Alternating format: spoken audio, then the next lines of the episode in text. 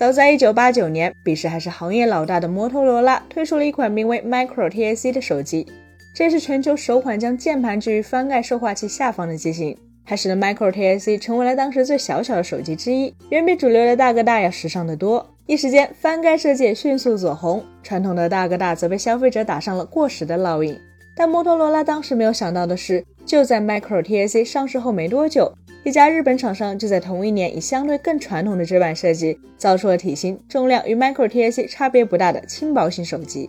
如此一来，翻盖机一定更轻薄的神话，仅在数月后便遭遇了破灭。更要命的是，打破它的这家日本公司，甚至还是一家第一次设计制造手机的新手。没错，这家日本公司就是京瓷。而他们刚刚在二零二三年五月十六号正式宣布了退出消费级手机市场的决定。京瓷的手机为什么做不下去了？其实只要关注过这个品牌的产品，就不难找到问题的答案。因为京瓷旗下的消费级手机产品，绝大多数给人感觉都比较另类。比如早在一九九九年，京瓷就推出了世界上第一款搭载摄像头的机型 VP 二一零，但是这枚摄像头只能用于可视电话功能，而不能拍照。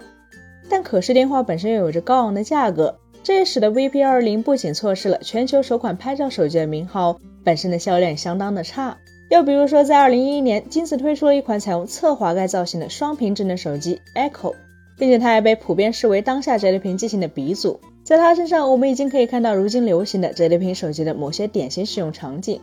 比如在一块屏幕上打字，另一块屏幕显示文档，或是将两块屏幕拼合起来显示等等。而到了二零一八年，金瓷更是推出了一款号称世界上最轻薄的触屏手机，它采用了电子墨水屏，不支持任何拍照功能，也不支持任何智能特性。但不能否认的是，它确实仅有四十七克的重量，比当时主流的机型实在是轻了太多太多。除此之外，金瓷还对手机的防水防摔技术特别痴迷，比如他们曾推出过号称达到军规级坚固性的翻盖机型，又比如他们还推出过据称能真正用肥皂进行清洗，而且支持失手触控的智能手机，再加上各种造型粗犷的野外探险用三防手机，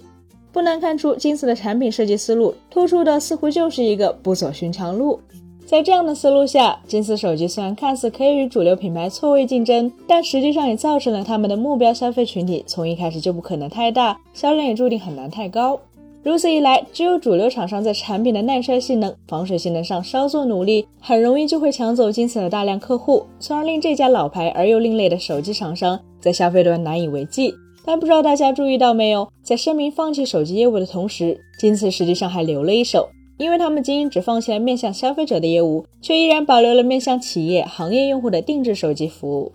这又是为什么呢？原因可能主要有两点：首先是企业定制机型很多时候并不像通常的消费级产品那样寿命相对较短，所以意味着它们依然存在着长期的维护修理需求。而这一部分业务自然也能为金瓷带来一些稳定的收入。当然，更为重要的是，如果大家有关注过行业定制机，就会发现它们普遍具备一些典型特征。即配置低、功能设计特殊、价格还很高。例如，当下许多企业级手机可能依然还在用着骁龙六六五、骁龙七六八 G、联发科 Helio G 九九这类在消费端已经很难见到的硬件方案。但这并不意味着它们不够用，因为一些特定的行业软件往往相当老旧，如果用最新的移动平台去运行，反而可能会出现 bug。而且许多这类设备都需要进行相当长时间的兼容性测试，所以造成了它们不太可能使用最新的硬件平台。在算力不高的同时，这些机型往往还会具备一些消费级产品几乎看不到的特性，比如高规格的防水、防尘、防冻、耐高温，甚至是整机防爆处理。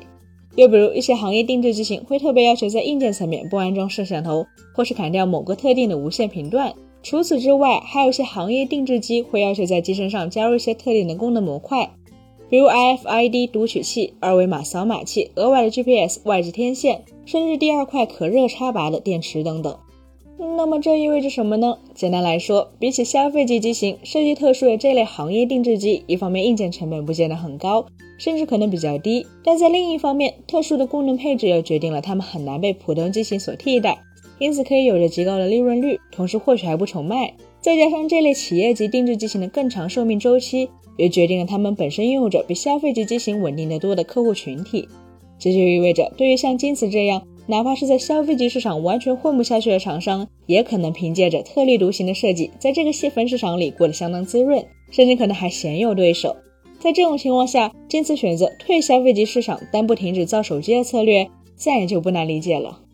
本期节目就到这里了，更多精彩可以关注我们三一生活的官网或全民男团们账号查询更多信息。咱们下期再见，拜拜。